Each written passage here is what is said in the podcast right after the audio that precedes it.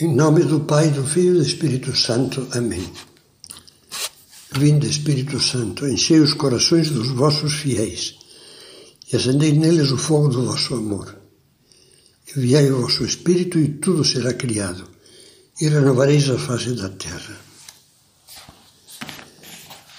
Jesus, certa vez, acompanhado por Pedro, Tiago e João, enquanto descia do monte da transfiguração, iam conversando, ia ao encontro dos outros oito apóstolos que tinham ficado lá embaixo. Inesperada, inesperadamente viram lá onde eles tinham ficado um tumulto. Muita gente alvoroçada, discutindo em voz alta. Como narra São Marcos, quando voltavam para junto dos discípulos, encontraram-nos rodeados por uma grande multidão e os escribas discutiam com eles. Jesus fica desgostoso e pergunta-lhes: Que estáis discutindo? Adianta-se a responder um homem de olhar aflito. Conta a Jesus que tinha trazido até eles um filho, até eles, até os apóstolos, um filho epiléptico atacado pelo demônio. Eu pedi aos teus discípulos que o expulsassem, mas eles não conseguiram.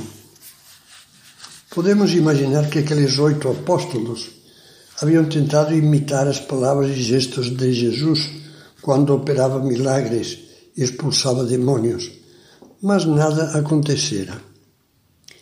O olhar que Jesus lhes dirige mostra pena e decepção.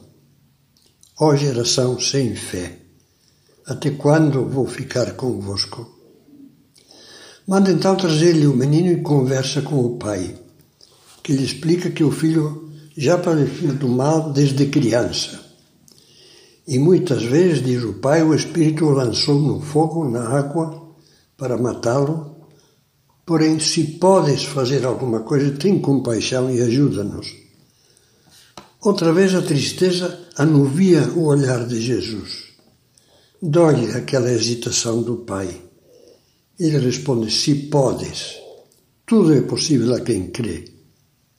Imediatamente o pai do menino exclamou: Eu creio, mas ajuda-me na minha falta de fé. Essas palavras humildes tocam o coração de Cristo. Então Jesus se dirige ao menino e increpa o demônio que o atormentava: Eu te ordeno, sai do menino e nunca mais entres nele. O demônio embravecido sacode o garoto e o deixa como morto. Mas Jesus o tomou pela mão e o levantou e ele ficou de pé. O episódio termina em casa, lá em Cafarnaum. Depois que Jesus voltou para casa, os discípulos lhe perguntaram: Por que nós não conseguimos expulsá-lo? Ele respondeu: Esta espécie só pode ser expulsa pela oração.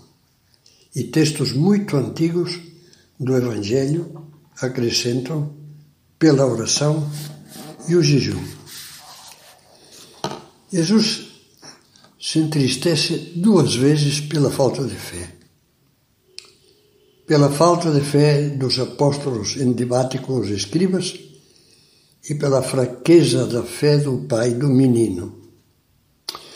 Quando meditamos nos ensinamentos de Cristo em todos os evangelhos, nós percebemos claramente que Jesus põe duas condições para agir nas nossas vidas: para nos santificar e até mesmo para realizar milagres.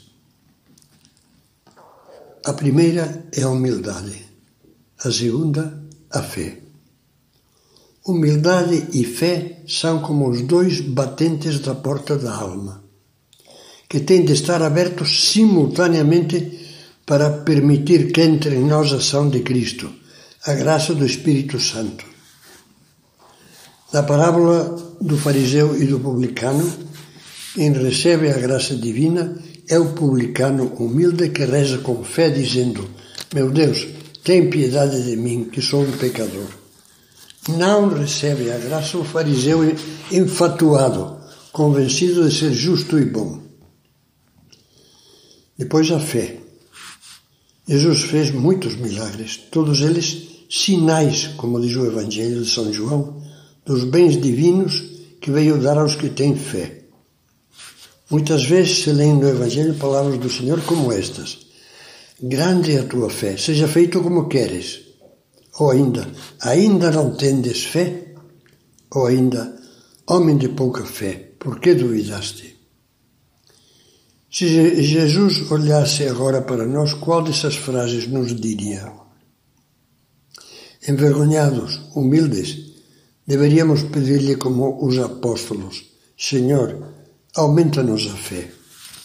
E além da oração, porque a fé é um dom de Deus que não podemos alcançar por nós mesmos, procuraríamos abrir a alma à luz da verdade, à luz da revelação divina que tem seu máximo esplendor em Cristo. E leríamos assiduamente, meditando, estudando os Evangelhos, os Evangelhos para imitar, para seguir o que Cristo nos diz e nos aprofundaríamos na doutrina cristã. Mais do que um conhecimento meramente intelectual, ela tem de ser, para nós, uma assimilação viva, uma fé vivida. Finalmente, lembremos de novo o final desse episódio, porque nós não conseguimos. Jesus responde: essa espécie só pode ser expulsa pela oração e o jejum. Oração e penitência. Estes são os meios sem os quais os propósitos, esforços, trabalhos, orações do cristão ficam estéreis. Por que não podemos? Medite nisto.